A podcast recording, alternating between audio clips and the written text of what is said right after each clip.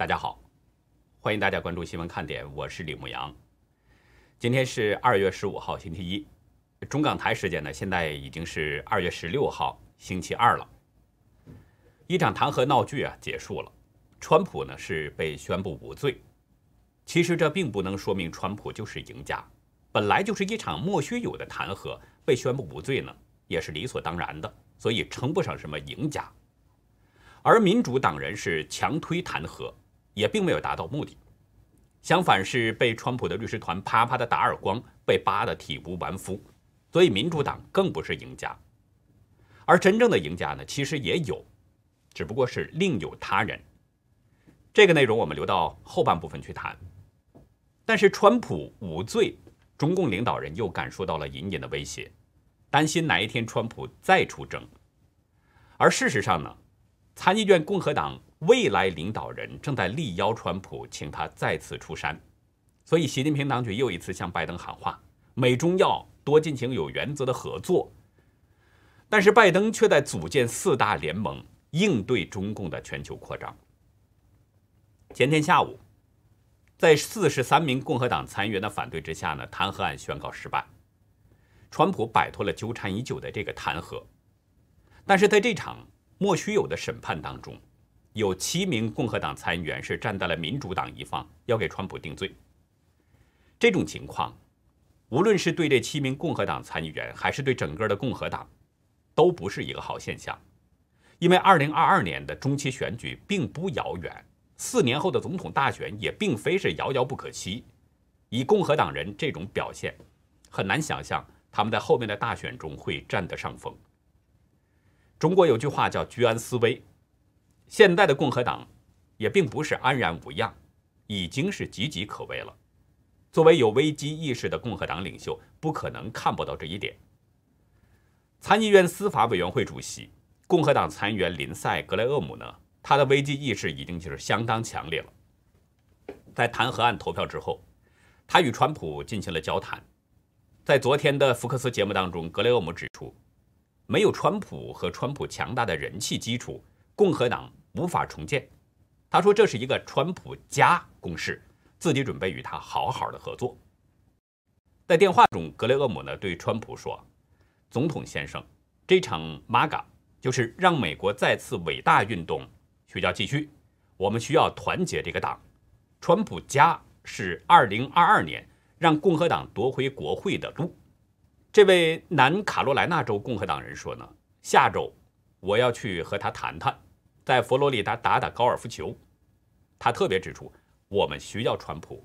到最后，我参政已有二十五年之久，川普总统是少见的。从格雷厄姆的公开表态来看，他已经决定要力邀川普再次出山，为重建共和党努力。他最近已经和川普呢有过至少两次电话沟通，但似乎呢，格雷厄姆认为这还不够。还要亲自前往川普的海湖庄园，当面力邀。大家知道，格雷厄姆在参议院这个共和党团当中呢，是一位资深的共和党议员，地位举足轻重。以他的影响力，极有可能在未来要接替现任的共和党领袖，就是肯塔基州的米奇·麦康奈尔。一方面呢，是因为麦康奈尔的年龄已经偏大了，七十九岁的高龄了。另外一方面，麦康奈尔最近的表现有些不尽人意，可能会失去一些共和党人的支持，特别是在2020年大选还有这次弹劾川普的期间，麦康奈尔的表现让共和党选民有些失望了。虽然在关键时刻，麦康奈尔虽然呢在弹劾川普的这个投票中投下了反对票，但是据路透社报道，麦康奈尔仍然认为川普应该为1月6号的国会暴力事件负起道德责任。这两大因素可能就会导致麦康奈尔呢，在二零二二年的中期选举之后失去领导地位。而格雷厄姆在共和党内有着较高的人气，而且还不到六十七岁的这个年龄也是他的优势。在川普任期当中，格雷厄姆是川普坚定的支持者，在二零二年大选之后，更是拿出了五十万美金力挺川普。在这次的弹劾案中。他对川普的支持更是影响着不少共和党人。两相比较，共和党选民已经全部都看在眼里了。在二零二二年的这个中期选举当中，选民们很可能会用选票来说话。所以呢，对格雷厄姆将前往佛州会晤川普，就可以看作是未来的参议院共和党领袖对川普的力邀。虽然格雷厄姆说是去佛州打打高尔夫球，但很可能这次的打球将决定着共和党的未来。用中国的一句话说，这就是运筹帷幄。决胜千里。格雷厄姆将与川普有着什么样的谋划？民主党人呢可能会感到一些紧张，中共更会死死地盯着。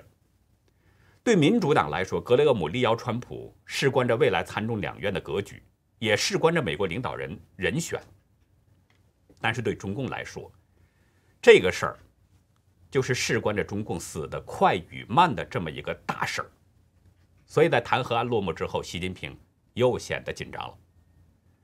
昨天就是十四号，中共官媒《人民日报》呢又一次发表了文章，呼吁美国要多考虑合作。这是在中共官员连番喊话，中共官媒连续多篇评论之后，呼吁美中关系呢要重回正轨之后，又一次向拜登在表白心迹。大家知道，在中国除夕的当天上午，拜登在上任三周之后。终于给习近平打了个电话，选在这个时间点呢，显然是为了淡化、故意冷淡习近平。特别是在中国的大年初一，拜登夫妇对华人表达了礼节性的祝福，这些啊，都让中共似乎是看到了一点希望。所以呢，在这篇署名叫“钟声”的文章当中，表示美中关系正处在重要关口，两国领导人通电话，向世界释放了积极信号。钟声这个署名的含义呢？我曾经跟大家分析过，中共啊，他习惯是借用一些谐音字来表达某种意思，比如什么学习小组、平易近人等等，都是跟习近平的名字有关联。而这个钟声，显然就是在表达着中国的声音，实际上就是中共的声音。但是以现在中共凡事都要定于一尊来看。中共的这个声音其实就是习近平的意思。文章表示，美中要努力相向而行，不冲突、不对抗，推动中美关系健康稳定发展，给两国人民带来更多实实在在的利益等等。中共声称给两国人民带来利益，这是中共又一次在偷换概念。如果美国真的像中共呼吁的那样，与中共所谓的合作共赢，受益的根本不是两国人民，真正受益的只有一方，就是中共。因为川普政府之前，美国采取的绥靖政策，让中共已经食言而肥了。在美国身上，中共占了很多的便宜。美国养肥了中共之后，中共对整个世界都构成了威胁，甚至威胁着美国的国家安全。正是经过川普四年高举反共大旗，联合盟友围堵打击中共。使中共各方面都遭受到了前所未有的重创，特别是在经济即将枯竭，中共政权已经摇摇欲坠。这个时候，如果拜登政府继续强硬抗共的话，那么中共政权崩塌解体只在旦夕。而格雷厄姆要力邀川普出山，这是中共非常不愿意看到的。以川普在共和党内的这种巨大影响力，帮助共和党人在二零二二年。重掌国会两院可能性很大。如果共和党掌控两院，对拜登施政必将形成掣肘。习近平已经看到了这种形势了，所以现在非常着急。中共是希望呢马上恢复美中关系，继续从美国的身上去榨取营养，继续苟延残喘，推迟他解体的命运。一旦中共得到喘息，那么，即使共和党在二零二二年重夺国会两院的话，也无力改变已经成型的局面。所以，习近平不仅直接向拜登表态，也是不断的要求中国的官媒对美喊话。这种急迫的心理已经没有办法再掩饰了。但是，习近平对美喊话，好像呢没有得到拜登的积极回应。相反，人们看到的是拜登正在组建四大联盟，要对中共进行遏制。德国的网络媒体表示，美国正在筹建四个联盟，在政治、经济、军事和科技全面围堵中共。我们先说第一个政治联盟。政治联盟呢，是拜登在竞选的时候提出的一个倡议。他建议西方自由民主国家建立相同的价值观联盟。白宫昨天表示，拜登在周五要和 G7 的领导人峰会上呢讨论中共病毒大流行以及世界经济，并且希望作为一个整体处理中共所带来的问题。据路透社报道说，白宫表示呢，拜登希望与盟国合作，以投资来增强集体竞争力，更新全球规则。在一系列棘手问题上对抗中共，拜登这些讨论的内容能够得到其他六国的支持，尚不可知。但是中共对世界的威胁近期都有实实在在的感受，特别是英国，因为 BBC 被中共拒绝入境之后，感受可能更强烈。所以，西方自由国家结成政治联盟，并不是困难的事儿。我们再来说第二个经济联盟。中共钻世界贸易组织的空子，实施不公平、不道德的贸易倾斜政策，使每一个西方国家都是吃尽了中共的苦。这种情况呢，在川普政府以前呢，已经是非常明显了。只不过当时的美国政府呢，采取的是绥靖政策，希望以经济发展来促进中共改善人权，因此是有意识让中共占便宜，甚至掠夺美国和西方国家的经济。美国对中共绥靖，其他国家更是对中共敢怒不敢言，甚至为了打开中国的市场，对中共是一再迁就忍让。可是越唯唯诺诺，中共就越嚣张，一直发展到后来对外国施加商品倾销，甚至采取经济垄断。到了川普政府时期，川普通过贸易战的方式逼迫中共调整它的结构性政策，必须实施公平对等的贸易往来。这个惠己惠人的做法，有些西方国家虽然不赞成，但实际上他们也是从中得到了益处。美国对中国的关税大战，中共对任何一个西方国家都不敢轻易的得罪，他就是怕西方国家结成联盟，来采取一样的强硬方式对抗。而这种情况很可能会出现，因为大家都是同病相怜，只要有人牵头组建抗共的经济联盟，也不是难事儿。我们开个玩笑说，在美国，你弄一个木偶放在那儿，都可以号令其他自由国家跟进。事实上呢，英国国防专责委员会昨天已经警告了，来自中共等敌对国家的投资对英国国家安全构成了风险，应该禁止中共对英国国防供应链的投资。另外，澳洲、澳大利亚总理莫里森也在昨天表示，与中共签署的一带一路协议没有好处。可能在几周内取消以往签署的协议。再来说第三个军事联盟。其实美国组织军事联盟呢，也是在川普时期就有了迹象，拜登呢只不过就是在继续走川普时期的路子。军事联盟包括四方安全对话，还有加强五眼联盟。四方对话指的就是美日印澳结成亚洲小北约。在印太地区直接抗衡中共。拜登在上任之后，先后呢与日本首相菅义伟、澳洲总理莫里森和印度总理莫迪通了电话。这种安排显然是在巩固亚洲小北约的同盟关系，目的就是共同阻止中共在印太地区的扩张。加强五眼联盟，川普时期就有消息，五眼联盟可能呢要加入日本，扩展为六眼联盟。在情报和国防的安全上对中共形成遏制。川普任内呢，日本加入五眼联盟已经进入到了商议阶段，而现在拜登如果把日本纳入的话，应该就是水到渠成。据《金融时报》报道说，美国海军少将尼米兹号航母指挥官詹姆斯·吉尔科他在近日表示，中共明显增加了南中国海的军事行动。有越来越多的中共的飞机和舰船出现在这个区域。前天，日本政府消息人士透露，日本政府计划在2024年为陆上自卫队配备三艘中型和小型的运输舰，专门应对中共在钓鱼岛的频繁活动。日本政府向来对中共没有好感。如果日本成为第六眼的话，无疑将大大增加五眼联盟的影响力。以日本的地理优势和实力，成为六眼之后，无疑将成为遏制中共的一把锋利的尖刀。再说最后一个联盟，就是科技联盟。科技上的联盟呢，其实也是在川普时期就有了这种想法。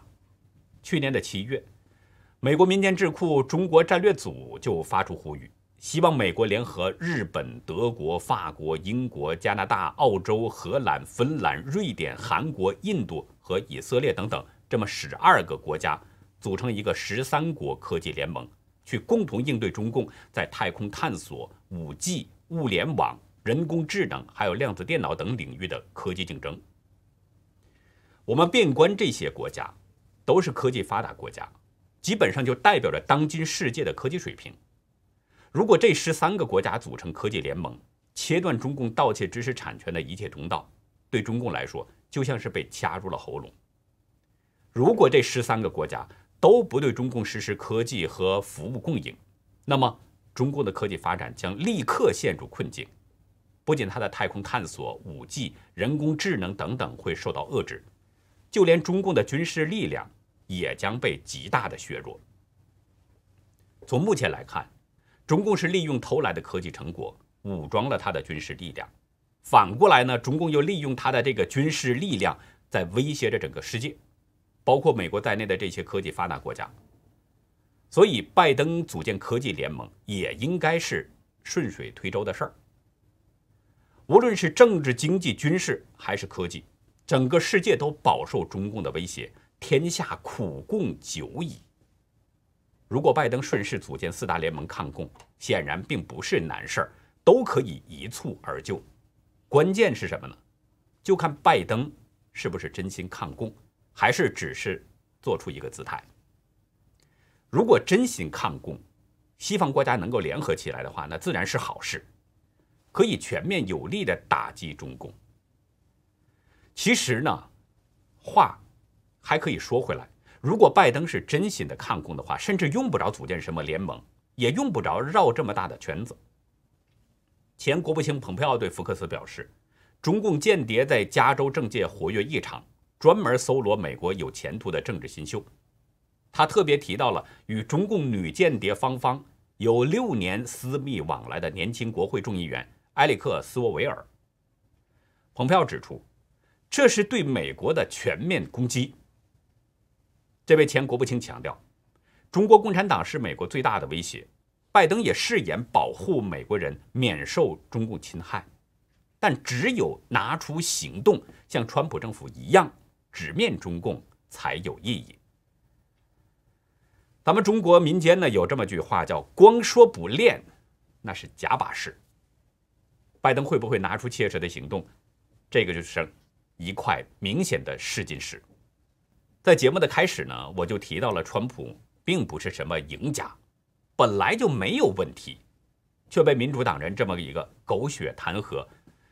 虽然宣布无罪了，但其实川普也只是拿回了自己的东西，并没有赢得什么。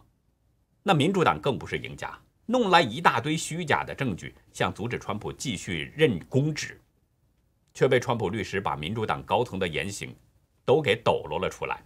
让人们都看到了民主党人的自私、虚伪和卑鄙，所以民主党更不是赢家。那么这场世纪荒唐闹剧有没有赢家呢？有，极有可能是川普的二儿媳劳拉。大家知道，劳拉早前已经表示将要参选北卡罗来纳州共和党参议员席位，因为现任议员布尔呢将在二零二二年到期卸任。并且啊，布尔之前表示他也不再竞选连任了。而布尔呢，恰好就是投票支持弹劾川普的七名共和党参议员之一。在布尔投下支持弹劾川普的那一票之后啊，北卡州的共和党领袖随即就表示，共和党人支持布尔进入参议院，是希望他呢能够守护宪法。但是他在违宪弹劾案中投赞成票，让北卡州共和党人感到是。震惊与失望。我们前面提到的呢，有可能将来要成为参议院共和党领袖的格雷厄姆，他看到布尔的选择站队之后感到很吃惊。格雷厄姆昨天预测，布尔的表现将促使更多支持川普的候选人当选。他指出，这几乎让劳拉成了北卡州参议院席位的确定提名人。众议院共和党议员帕特里克·麦克亨利也认为，如果劳拉竞选，将成为赔率最高的宠儿，没有人接近。因为川普的超高人气，相信有很多人会爱屋及乌，把对川普的支持呢也倾注到对川普的支持者，特别是川普的家人身上。未来会什么样呢？我们将跟大家一起继续关注。这里啊，再跟大家说一个民主党人自己打脸的事儿。明尼阿波利斯市一致投票通过了一项决议案，向警察局追加拨款。六百四十万美元，大幅招募警察。据福克斯新闻报道，上个周五，明尼阿波利斯市的居民们呢要求市政府雇佣更多的警察，因为严重的暴力犯罪在节节攀升，但是警方的反应却相当迟缓。应市民的强烈要求呢，市议会当天就进行了投票表决，通过了警方要求的额外资金。同意警方要招募几十名警察来维护社区安全，也就是说，明尼阿波利斯市在抽自己的嘴巴，而市民的要求很可能就只是他们的一个借口，很可能是什么原因呢？明尼阿波利斯市当局也没有办法继续忍受暴力犯罪了。大家知道，围绕着美国总统大选，在美国发生了许多事情，其中去年五月。非裔男子乔治·弗洛伊德之死呢，曾经引发了一场全美国声势浩大的暴力活动，而民主党高层，包括拜登、众议长佩洛西等等，为了自己的政治目的，纷纷向暴力恐怖活动下跪，以此来博得人们的关注和支持。这场意外事件呢，也成了极左派民主党人大幅削减警察资金的理由。在大面积的暴力活动当中，明尼阿波利斯市是快速跟进。撤资警察，减小警方的支出。没有资金的支持，更重要是警察的生命安全得不到保障的这个情况下，明尼阿波利斯市的警察是纷纷辞职，或者是延长病假。目前只有六百三十八名警察可以工作，比平时少了二百人。警察减少，暴力犯罪更加有恃无恐。恶性循环之下，普通民众成了暴力犯罪的实施目标。连有的明尼阿波利斯市的有关民主党领导人也没能幸免于难。据《星际论坛报》报道说，这座城市的暴力犯罪激增，包括凶杀、抢劫、入室盗窃、严重殴打和纵火案等等，比去年增加了一千一百多起。到今年年底，仅仅是警察记录的枪击受害者就有五百三十二人，是一年前同期的两倍多。到十二月，劫车案。激增到了三百七十五起，比去年同期增长了三点三一倍。在难以承受暴力犯罪带来的苦楚，明尼阿波利斯市的民主党市长雅各布·弗雷还有警察局长呢，就承诺说更新对新兵的申请程序等等。星际论坛报表示，随着新兵班的开设，明尼阿波利斯市到年底可能将达到六百七十四名警察。另外呢。有二十八名警察正在招聘过程当中。这个打脸来的有点太快了，他只有几个月，民主党人就不得不厚着脸皮更改原来的决定了。早知现在，何必当初呢？最后呢，再来说说疫情有关的情况。昨天啊，CNN 播出了对世卫专家组组长彼得·恩瑞巴克的专访。其中呢，他透露出的情况是令人相当惊愕。他说，二零一九年十二月，武汉已经出现了十三种病毒株。恩瑞巴克透露，中共科学家向世卫专家组提供了一百七十四起病例资料，这些病例都是二零一九年十二月武汉及周边地区的，其中一百例呢是经过实验室检测确诊的，另外七十四例是依据病患症状做出的临床判断。恩巴瑞克分析认为，武汉的实际病例数恐怕更高，可能在二零一九年十二月就有一千多人染疫。他说：“虽然我们还没建立任何的模型，但我们知道人数粗估很多，在感染的人口当中，约百分之十五是重症，绝大多数为轻症。如果按照恩巴瑞克的这个百分之十五来计算，用中共提供的一百七十四除以这个百分之十五，得出的数字是一千一百六十。也就是说，在二零一九年十二月，武汉至少。”有一千一百六十人感染了病毒。我在之前的节目中呢，曾经提到过一次蟑螂理论，就是当你发现一只蟑螂的时候，可能已经有更多的蟑螂呢隐藏在不同的角落里边了，只不过人们是没有发现。其实这个蟑螂理论，一定意义上说也适应于这种大流行病，因为这种全球大流行不太可能只有一个病人，又恰好被人们给发现了。换句话说。当人们发现一个病例的时候，很可能已经有了更多的病例，只不过还没有发现。而二零一九年十二月这个时间，武汉当局当时呢，只是对外通报有二十七个人感染了不明原因的肺炎。我们由此可以看出，中共在这个时间点已经隐藏了相当大的病例数字。也就是说，在二零一九年十二月之前。很可能病毒已经开始传播了，只是人们不知道传播的面积有多大。这也是世卫专家组的担心所在。他们认为，在中共正式通报之前，中共病毒很可能已经在中国传播了。但十三种病毒株对于二零一九年十二月之前的疫情发展代表着什么意义？恩巴瑞克是拒绝给出结论的。不给结论的原因，不用说，我们也知道。当然就是怕得罪中共啊，得罪了中共，世卫组织就可能失去中共这个金主，也不可能再去中国唱卡拉 OK 喝茅台了。但是澳大利亚悉尼大学的病毒学家霍姆斯说，由于2019年12月从武汉取样的 SARS-CoV-2 序列中已经存在遗传多样性，因此这个病毒很可能在12月之前就传播了一段时间。其实这也用不着专家来给出什么结论。只要稍微想一想就可以知道，病毒如果流行的时间短，病毒株不可能出现十三种。那反过来说，病毒株出现十三种，这不是一朝一夕或者是十天八天的事情，它需要病毒在人际间传播了一段时间才会发生变异。具体多长时间呢？恐怕除了中共内部，再就没有人知道了。那好，以上就是今天的节目内容。如果您喜欢新闻看点，请别忘记点赞订阅，并且呢，尽可能帮我们把它转发出去。真相对每一个人都是非常重要的。那好，感谢您的收看，再会。